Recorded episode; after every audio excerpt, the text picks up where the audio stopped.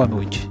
Hoje vamos trazer um texto inédito encontrado nos jornais do município de Penedo, chamado O Luctador, em 27 de janeiro de 1914, chamado Súplicas Maternais.